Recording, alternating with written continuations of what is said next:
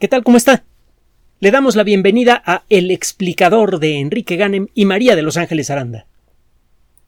En ocasiones anteriores hemos dicho que los problemas más graves que enfrenta la sociedad humana son causados por la sociedad humana misma.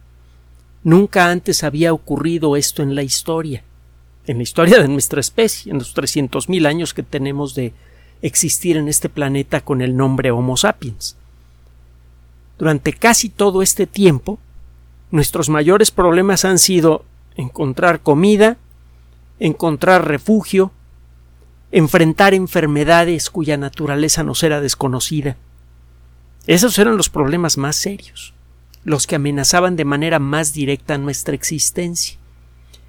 Ahora los problemas son inmensamente mayores, pero todos son causados por nosotros. Y eso aunque parezca que no, es una buena noticia. Sobre todo si incorpora a las matemáticas. Déjeme platicarle. Tenemos tiempo eh, prometiéndole algo sobre las matemáticas de la decencia. Bueno, ahí le va. Está, bien, padre, no, no se me espante con la palabra matemáticas. No, no va a tener usted que eh, hacer nada más que sumar un par de ideas en la cabeza, ni siquiera números. El trabajo que le vamos a mencionar acaba de ser presentado por Mohammad Salashur del Instituto Max Planck de Matemáticas en las Ciencias. Es un eh, instituto que está alojado dentro de otro que es el Instituto Max Planck de Comportamiento Animal. Eh, la institución Max Planck, lo hemos comentado en otras ocasiones, es el equivalente alemán, en forma tosca, al CONACID mexicano. Es la organización responsable por la promoción y desarrollo de la ciencia en ese país, que se imaginará que invierte un montón de dinero en ciencia.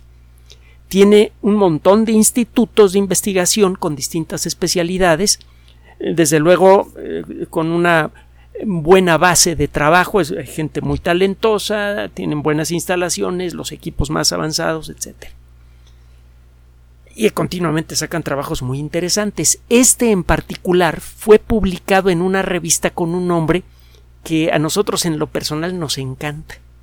La, eh, revista es de la organización PLOS, PLOS, Public Library of Science. Hemos hablado mucho de Public Library of Science. Eh, es una organización dedicada a publicar artículos de investigación de alto nivel en forma gratuita sobre temas relacionados con las ciencias de la vida. Arrancó con una revista, la número uno, Plus One, y eh, ahora ya es, una colección de revistas electrónicas eh, especializadas.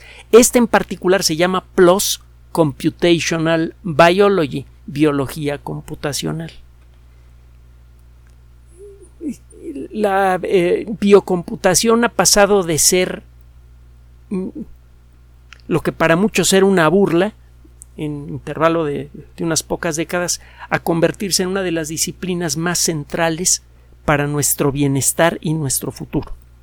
Por muchos motivos diferentes. Es gracias a la biocomputación que ahora podemos entender mejor el funcionamiento de proteínas y eso a su vez nos permite, por ejemplo, desarrollar mejores defensas contra agentes infecciosos. En buena medida fue gracias a la biocomputación que salieron las vacunas contra COVID-19. Eh, nos permite entender mejor el funcionamiento de genes que más adelante podremos bloquear o estimular según nos convenga, con enormes consecuencias para nuestra salud, para la producción de alimentos y si usamos correctamente esa información, servirá también para disminuir de manera importante nuestro impacto en el ecosistema. Pero además tiene otra aplicación inesperada. El comportamiento social solamente lo puede ver usted en seres vivos, el verdadero comportamiento social, y no solamente en seres humanos. El comportamiento social lo encuentra usted en colectividades hechas de seres vivos que requieren de interactuar entre sí para poder satisfacer sus necesidades. Mientras más vulnerable es el individuo que pertenezca a una especie, más social será la colectividad que forma. El caso extremo es el ser humano, que lo hemos comentado en otras ocasiones, es con mucho el ser vivo más débil que hay en el planeta. Prácticamente cualquier otro ser vivo, desde las bacterias hasta los tigres, pueden sobrevivir perfectamente bien con lo que traían cuando nacieron en el ambiente en el que nacieron. Trate usted de vivir sin ropa una noche aquí en la Ciudad de México que tiene un clima decente en estas fechas. En algunas eh, en algunos rincones del extremo de, los extremos de la Ciudad de México se registraron temperaturas de cero grados la noche anterior. Bueno, es claro que eh, si queremos entender el fenómeno social, podemos seguir el camino de las ciencias sociales o podemos seguir el camino de la biología. Ambos se encuentran eh, tarde o temprano. El fenómeno que estudian es el mismo. Los caminos para estudiar el fenómeno social es diferente. El, eh, comportamiento social es uno de los grandes temas que explora Darwin en eh, el origen de las especies y ha sido objeto de estudio para muchísimas personas brillantes en el último siglo y, medio.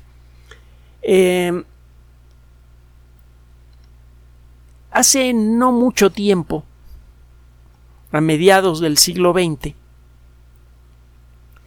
una, una, de las personas más brillantes y menos reconocidas en la historia de la ciencia moderna estableció las bases de una disciplina que eh, tiene un nombre juguetón, pero que es muy seria y se basa en buena medida en las matemáticas. John von Neumann, se escribe Newman con doble N, nació en Hungría y es ah, una de las muchas personas que fueron forzadas a salir de Europa durante la Segunda Guerra Mundial.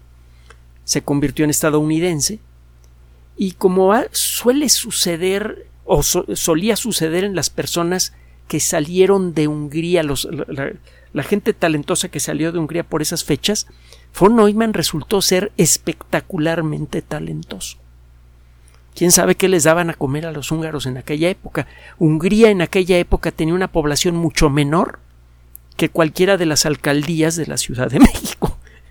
Y eh, generó una cantidad de científicos y artistas y eh, eh, vaya, lo hemos comentado en otras ocasiones, a, mi modo muy personal de ver es el mejor director de orquesta del siglo XX, fue, fue húngaro, fue Georg Solti. Y lo mismo se puede decir de muchos otros eh, científicos. Bueno, este caballero John von Neumann fue matemático, físico, ingeniero, le hacía un montón de cosas, fue uno de los grandes padres, de los pocos grandes padres de la computación moderna, así que el Internet, las computadoras, la telefonía celular, etcétera, le deben muchísimo a von Neumann es una de las figuras más claves, más cruciales en el desarrollo de la computación y las comunicaciones. Y eh, bueno, también fue padre de una disciplina que nos ocupa el día de hoy, la teoría de juegos. La teoría de juegos es una disciplina matemática esencialmente, en, en donde se construyen modelos numéricos que describen las estrategias para la interacción entre agentes racionales. Es una de las definiciones que con más facilidad va a encontrar usted en, eh, libros especializados. ¿Qué es la teoría de juegos? Pues es un estudio de los modelos matemáticos de las interacciones estratégicas entre agentes racionales. Incluso, como es inevitable, en la Wikipedia aparece casi con esas mismas palabras pero va a encontrar esa definición en muchos ambientes diferentes. Eh, von Neumann toma una serie de trabajos eh, matemáticos muy, muy densos, por cierto, que estudiaban este tipo de temas y les da por primera vez eh, coherencia. Por primera vez en la historia aparecen herramientas, aparece un marco teórico que sirve para explorar con matemáticas lo que antes solamente se podía observar y describir, el comportamiento social. En el caso de, la colectividad humana, el comportamiento social tiene muchas manifestaciones diferentes. Una de ellas es el comportamiento económico.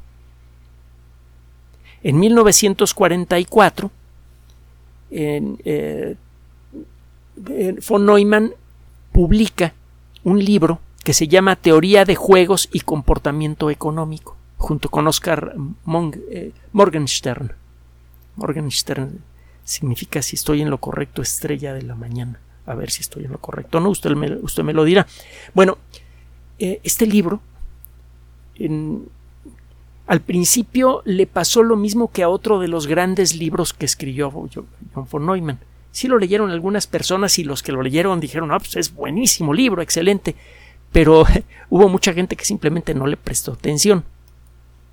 En, el otro libro, otro de los libros que escribió von Neumann, que es crucial para el mundo moderno, se llama Los fundamentos de la mecánica, de la mecánica cuántica, Die Grundlagen des Quantenmechanics, que eh, en opinión de las personas que, conocen la, mecánica cuántica a pues es la mejor descripción completa que hay de las bases teóricas de la mecánica cuántica y sigue siendo válido eh, al día de hoy como lo era cuando fue escrito por primera vez.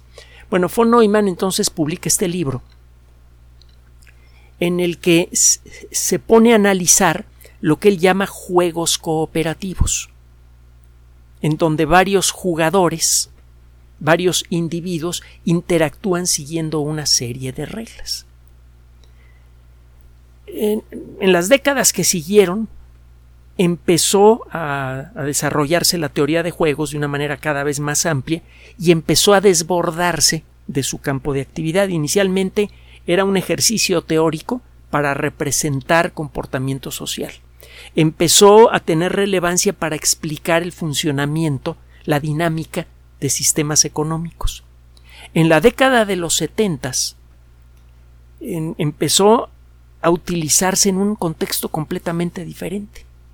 La teoría de juegos comenzó a convertirse en una herramienta, en la primera herramienta matemática avanzada que servía para apoyar la teoría de la evolución. Si usted quería hacer estudios teóricos sobre teoría de evolución, tenía que aprender teoría de juegos. Realmente se convirtió en una herramienta fundamental. De hecho, uno, eh, un nombre muy importante en el mundo de la biología es el de John Maynard Smith. Eh, Maynard se escribe eh, Maynard con Y. John Maynard Smith fue uno de los primeros biólogos teóricos en la historia de nuestra disciplina. Él estudió ingeniería aeronáutica durante la Segunda Guerra Mundial y luego se consiguió por allí un segundo título eh, en, biología. Estudió con eh, eh, John Haldane, del que hemos hablado en otras ocasiones, se apellida Haldane con H al principio. Haldane era un tipo verdaderamente brillante y raro. Haldane llegó a dar clases de maestría y doctorado, ya, llegó al doctorado sin estudiar la licenciatura en biología. El tipo aprendió por su cuenta. Era completamente autodidacta y llegó a ser uno de los de los eh, científicos, de, los de las mentes más brillantes en el, en el mundillo de las ciencias de la vida. Se metió con un montón de temas diferentes, además fue un gran divulgador, desde luego un gran maestro, y fue él el que se jaló a John Maynard Smith. Y Maynard Smith se convirtió entonces en el padre de la eh, eh, de las formulaciones matemáticas modernas de la teoría de la evolución. Y esas formulaciones matemáticas tienen ahora una relevancia tremenda para un montón de cosas diferentes, no solamente para la evolución de los seres vivos. Lo hemos comentado en otras ocasiones. Eh, a Darwin se le considera, se le tiene una consideración muy especial en el mundo de las ciencias y no solamente en el mundo de la biología, porque el proceso evolutivo es eh, el fenómeno evolutivo es universal, no solamente ocurre en el mundo de la vida. Cualquier sistema dinámico que está hecho de elementos que interactúan unos con otros evoluciona. Y las reglas básicas de la evolución de cualquier sistema, esté vivo o no, son las mismas. En ese sentido, la teoría de la evolución es tan universal como la teoría de la gravitación.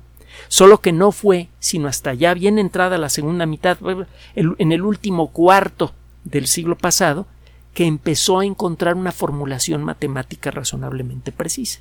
Los fenómenos evolutivos son dinámicos y son eh, eh, mucho más complejos que la gravedad.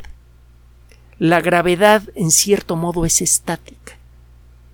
La intensidad de la fuerza de gravedad de la Tierra es siempre la misma, la intensidad de la fuerza de gravedad de la Luna es siempre la misma, y las reglas que dictan la intensidad de la interacción gravitatoria entre la Tierra y la Luna son las mismas también. O cuando menos eso es lo que creemos. Pero las reglas que dictan el tipo y características de las interacciones entre elementos de un sistema evolutivo pueden cambiar momento a momento. En el caso de la, ciencia, de, la evolución de seres vivos, la, la, mutación, los cambios en el contenido del ADN de, de una generación a otra en una especie producen cambios en las reglas con las que va a funcionar un individuo dentro de la colectividad en la que existe.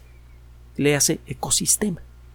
Entonces las reglas de interacción cambian con cada generación, algo que no pasa con la gravedad. Entonces, bueno, el caso es que el modelar con matemáticas la teoría de la evolución habría resultado fundamentalmente imposible sin la teoría de juegos. Y total, desde luego la teoría de juegos se ha convertido en una herramienta básica para hacer economía moderna, para, para que los economistas puedan hacer algo útil con su trabajo en lugar de nada más echar el rollo. Cuando menos 15 expertos en teoría de juegos han ganado el premio Nobel de Economía. Ah, y vamos a hablar el día de hoy de una de esas personas, un personaje especialmente eh, extraordinario. Fíjese, estamos, eh, prácticamente toda la gente que hemos mencionado ahora eh, es doblemente especial. resultan especiales incluso entre el, el, cúmulo de científicos de alto nivel. Todos los científicos de alto nivel siempre tienen necesariamente bastante talento, pero son muy raros los casos de personas que hayan tenido talentos como el de John von Neumann, el de John Maynard Smith, el de John Haldane o el de eh, el señor Nash. ¿Se acuerda usted de John Forbes Nash? ¿Se acuerda usted de la película Una mente brillante? De este caballero afectado por una forma especialmente severa de esquizofrenia que a pesar de eso se ganó un premio Nobel de Economía y uno de los más importantes premios Nobel de Economía desde que existe el premio Nobel de Economía. ¿Se acuerda? Bueno, vamos a hablar de, de, Nash. Bueno, entonces, ¿qué onda? Ya explicamos qué es esto de la teoría de juegos eh, eh, de manera, esperamos, razonablemente clara. ¿Qué hizo este señor Salashur que vale tanto la pena mencionar? el día de hoy. ¿De qué trata este artículo que por cierto usted puede descargar de manera gratuita en la revista PLOS Computational Biology, si es que le interesa? Aunque está un poquito denso, pero interesante, está súper interesante. Bueno, eh, en el mundo de la teoría de juegos, usted toma como modelo, que puede ser un modelo teórico o pueden ser eh, elementos prácticos, ahorita le explico, a individuos que van a interactuar entre sí siguiendo ciertas reglas. Esos individuos pueden ser simulaciones por computadora, eh, pueden ser personas. Las reglas de interacción entre ellas pueden tener un cierto grado de incertidumbre. Incluso como parte de estos juegos, a veces se tiran dados para o, o se hace algo equivalente para tomar una decisión. En estos juegos tiene usted a individuos interactuando entre sí y la calidad de esa interacción se mide evaluando cuánto gana y cuánto pierde cada uno de los eh, participantes en el juego y al final hace usted una suma de lo que ganó y perdió el colectivo. Este es uno de los, eh, una de las formas en las que se conduce un trabajo en teoría de, juegos. Desde luego el tema es, da para hablar mucho más de él, tiene un montón de otros vericuetos, pero para propósitos de este artículo, de este trabajo de investigación, quedémonos con eso. Cuando usted hace un ejercicio en teoría de juegos, tiene individuos que pueden ser personas que interactúan siguiendo ciertas reglas que usted les pone. Y usted echa a andar la simulación, echa a andar la interacción entre esos individuos para ver qué es lo que sucede. Una de las primeras cosas que hizo eh, Nash cuando comenzó a hacer, no Nash, perdón, sino John von Neumann cuando comenzó a hacer sus trabajos teóricos eh, sobre este tema, fue el de evaluar qué ventajas y qué desventajas experimentaban los participantes en estos juegos. Lo ideal es que el resultado de la suma siempre fuera positivo. Si eh, como consecuencia de uno de estos juegos uno de ellos gana y el otro pierde, la colectividad no recibe beneficio. Si hay más pérdidas que ganancias, pues está peor la cosa. Lo ideal es que la suma de las ganancias y las pérdidas, y existe un cierto criterio para establecer una medida de ganancias y pérdidas, es que la ganancia total de la colectividad que participa en el juego sea positiva. ¿Cómo nos inventamos una interacción entre qué reglas les ponemos a una colección de agentes, le hace individuos, que interactúan en una cierta situación para que la colectividad gane? Hasta donde sea posible. A lo mejor habrá individuos que pierdan, pero cuando menos que la colectividad gane. Un ejemplo de un eh, juego en donde podría tenerse un resultado diferente a cero, un non-zero sum game, un juego de, eh, de, suma no cero, es el famoso caso del dilema del prisionero. Tiene usted a dos prisioneros que eh, participaron en algún robo, alguna cosa así, y los pescaron y los metieron a, dos uh, cubículos. La policía no tiene suficientes eh, elementos para meterlos a la cárcel. Eso no lo saben los prisioneros. Lo sospechan, pero no lo saben. Por eso los separan. Y a cada uno les ofrecen algo. Mira, si uh, si eh, tú eh, mm, confiesas y me dices que la otra persona participó, te dejo ir. A la otra persona le tocan 10 años. Si ninguno de los dos confiesa, nada más los meten dos años. Y cuando salen pueden ir por el fruto de su robo. Lo ideal para ellos es desde luego no confesar. Los dos reciben un castigo muy bajo y cuando salen pueden eh, disfrutar de, sus tropelías. Si cualquiera de los dos habla y el otro se queda callado, el que se queda callado se queda 10 años en, en la cárcel. Si los dos hablan, si los dos se acusan mutuamente, los dos van 5 años a la cárcel. Entonces, ¿qué es lo que conviene más? Pico de cera. Quedarse callados. El asunto es qué es lo que le qué pasa por la mente de cada prisionero al momento de ser sometido a esas circunstancias.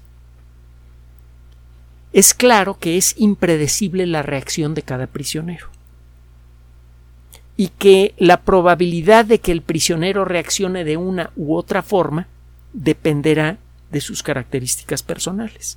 Si yo quiero modelar eso, necesito asignar una cierta probabilidad a que el prisionero A y el prisionero B decidan abrir el pico y echarle la culpa al otro. Esto me permite crear un modelo matemático que me permite simular en distintas circunstancias el resultado de este proceso. Y me permite en un momento dado ponerme a jugar con elementos como por ejemplo cuáles son los factores medibles para un psicólogo que me permiten determinar cuándo uno de los dos prisioneros es especialmente frágil y es más probable que se quiebre bajo la presión y, uh, y admita lo que hizo. Esto en un momento dado puede servirle a la, a, la policía para dentro de los límites de la ley poderle sacar eh, la sopa a alguien. Bueno, este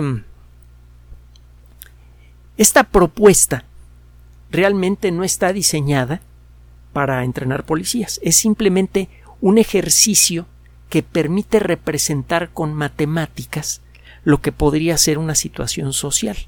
El dilema del prisionero puede presentarse de muchas maneras diferentes en muchos entornos diferentes. Dos hermanitos que hicieron una travesura, si ninguno de los dos confiesa, eh, no, ninguno recibe castigo porque no se vale castigar a un inocente, pero si alguno de, ellos confiesa, ya, ya, se imaginará, usted puede empezar a construir toda una historia para adaptar el problema del prisionero a esas circunstancias y a muchas otras más. Los modelos matemáticos que han permitido crear eh, representaciones del dilema del prisionero son las primeras representaciones simples, primero en matemáticas y luego en forma de programas de cómputo, que representan de manera precisa comportamientos sociales. Y es para allá para donde vamos. Hemos dicho en muchas ocasiones que sería ideal contar con sistemas matemáticos que nos, que nos permitieran diseñar sociedades que sean tan estables como los edificios que construimos. Sabemos cuándo un edificio va a ser estable y cuándo no. Por eso, un perito especializado puede revisar un edificio después de, de, haber sido construido o después de un terremoto, alguna cosa así, para decidir si el edificio es seguro o no para habitarse. Hay criterios para eso. Hay criterios específicos, objetivos, que se pueden poner en, blanco y negro para justificar un resultado, para justificar un diagnóstico. Existe eso porque hay principios mm, eh, eh, matemáticos que justifican el, que un edificio sea sólido o no, que permiten determinar qué factores de un edificio son los que hacen que el edificio sea estable. No contamos con ese tipo de matemáticas para construir sociedades. Y por eso, esencialmente lo que estamos haciendo ahora y lo que hemos venido haciendo desde hace mucho tiempo es jugar al aprendiz de brujo con eh, nuestras sociedades. Continuamente nos proponemos nuevas eh, reglas, nuevos principios, nuevas leyes para tratar de hacer que nuestras sociedades funcionen y continuamente nos damos unos frentazos tremendos. Cuando parece funcionar bien las cosas, de pronto pasa algo inesperado que hace que, que las cosas dejen de funcionar bien. Bueno, eh, la teoría de juegos entonces es una herramienta que permite modelar la interacción entre individuos en una sociedad, en pocas palabras. Si usted mm, trata de modelar lo que pasa en, nuestra sociedad utilizando nada más esta idea, la del dilema del prisionero, se dará cuenta que una sociedad así es naturalmente inestable. Tarde o temprano, las personas que participan en una situación así acaban jalando agua para su molino. Cuando existe la posibilidad de obtener ganancias importantes al tener un comportamiento inmoral, mucha gente va a adoptar el comportamiento inmoral. Existen dos justificaciones. Una de ellas es la más, eh, llamémosle egoísta, esto también se puede modelar. En la justificación egoísta, usted justifica su comportamiento amoral para obtener usted una ganancia personal o su grupo cercano, por ejemplo la familia. ¿Cuánta gente no justifica su comportamiento inmoral por proteger a su familia? Eh, eh, eso lo venimos arrastrando cuando menos desde la antigua Roma, si no es que de antes. También se puede justificar un comportamiento inmoral eh, proyectándolo más allá del entorno familiar o, o del entorno local a un país completo, por ejemplo. Existe otro tipo de perspectiva que con frecuencia emerge en, ciertas circunstancias. El principio que coloquialmente se le llama yo te rasco la espalda si tú me la rascas a mí. El principio de la reciprocidad. El principio de la reciprocidad es eh, en muchos sentidos una fuerza opuesta al principio del egoísmo que mencionamos inicialmente. El obtener una ventaja en forma inmoral es, lo que podríamos llamar principio del egoísmo. Y el principio de la reciprocidad es yo me porto bien si tú te portas bien conmigo. Mientras todo mundo ande en el mismo rollo, la colectividad funciona bien. Bueno, lo que hizo este investigador fue utilizar las herramientas matemáticas de la teoría de juegos para tratar de entender de dónde viene este asunto de la creación de normas morales de cualquier tipo. Pueden ser leyes o pueden ser simplemente eh, políticas no escritas en una colectividad. Si nos vamos a ver en una fiesta de tales características, vamos a ir vestidos todos más o menos de esta forma. Estas reglas morales, que pueden ser, le digo, escritas o no, pueden ser precisas o pueden ser laxas, pero que todo mundo, que todo mundo sobreentiende, parecen ir en contra del interés de la gente. El romper este tipo de reglitas morales lo puede hacer a uno sentirse más cómodo, por ejemplo, ir con, con jeans perforados en la rodilla y manchados y la cara toda eh, eh, pintarrajeada a una, a una boda, pues a lo mejor hay personas que se sienten a gusto así porque sienten que así se expresan mejor aunque saben que eso puede ofender a las personas que los invitaron a la boda. De manera indirecta. A lo mejor las personas que, hacen la invitación no se sienten muy molestas con, con que uno de sus invitados llegue así, pero ciertamente los otros invitados sí se van a sentir mal. La persona que llega vestida así sabe que su comportamiento va a generar incomodidad en otros y decide escoger comportamiento egoísta. En el caso de, del ejemplo que estamos poniendo. Es decir, eh, una de las cosas que pensó este investigador es, bueno, ¿cómo demonios, por qué demonios de manera natural emergen reglas de comportamiento en sociedades si eh, en muchas ocasiones la gente parece funcionar con el esquema egoísta? Lo que encontró este investigador es que si empieza usted a modelar una sociedad utilizando nada más el principio del egoísmo, rara vez logra integrar grupos funcionales que sean estables y duraderos. Un sistema que funciona bajo reglas egoístas, en cierto modo se, desmorona solito. Tarde o temprano, el egoísmo acaba impidiendo el funcionamiento coordinado. Esa es una palabra clave que se utiliza también en teoría de juegos.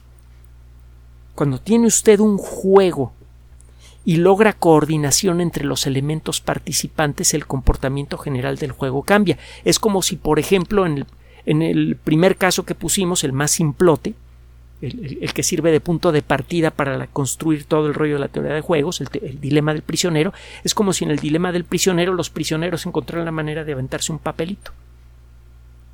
De aventarse papelitos que digan, oye, yo no voy a hablar si tú no hablas. Yo estoy dispuesto a no hablar. Ya me conoces. Si la otra persona puede confirmarle, eh, la, la probabilidad de que realmente ninguno de los dos hable sube mucho y eso hace que el juego eh, eh, eh, cambie de, funcionalidad, cambie de resultado.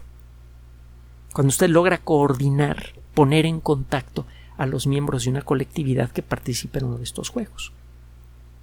Entonces, cuando en un sistema matemático que representa el funcionamiento de sociedades, utiliza usted un algoritmo que hace que todos los elementos que participan en ese juego operen únicamente con el principio egoísta, es demostrable que esa sociedad no puede durar mucho tiempo.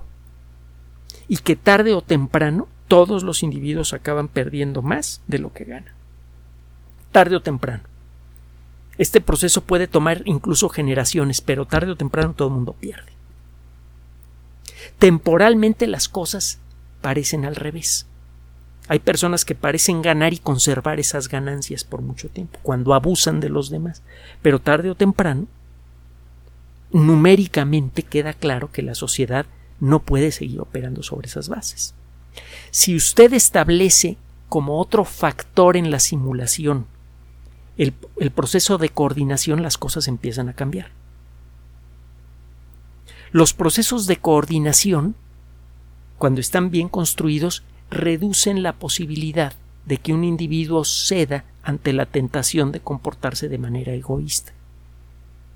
Y según la calidad de esa coordinación, que puede involucrar educación, etcétera, etcétera, es que se puede conseguir que la gran mayoría de los individuos actúen de manera coordinada, lo que llamaríamos en otro contexto en forma moral.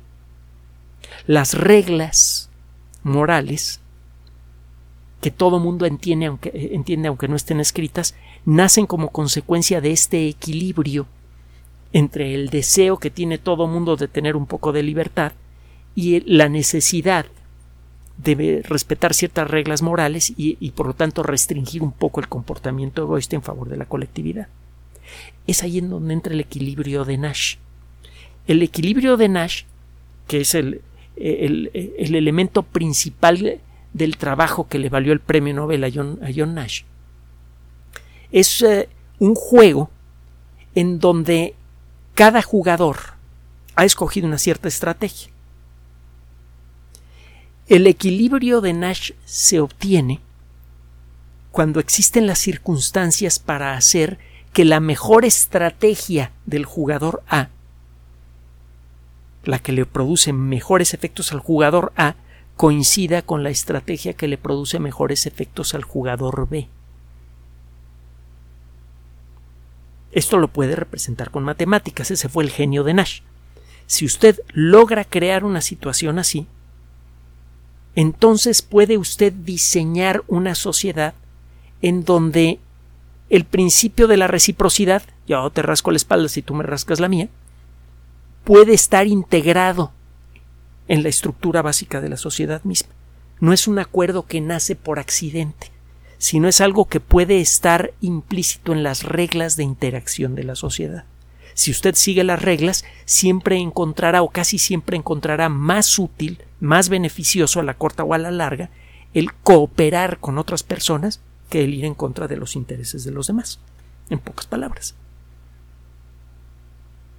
Gracias a las matemáticas de Nash, a las matemáticas de von Neumann y a trabajos como este, estamos pasando del análisis del rollo de cómo funcionan las sociedades, un rollo que puede inspirar libros eh, eh, muy leídos en todas partes del mundo, pero que al final de cuentas no sirven para nada, nos permite brincar de eso a modelos matemáticos que a su modo puedan ser tan rigurosos para describir qué tan estable es una sociedad como los modelos rigurosos del mundo de la ingeniería civil.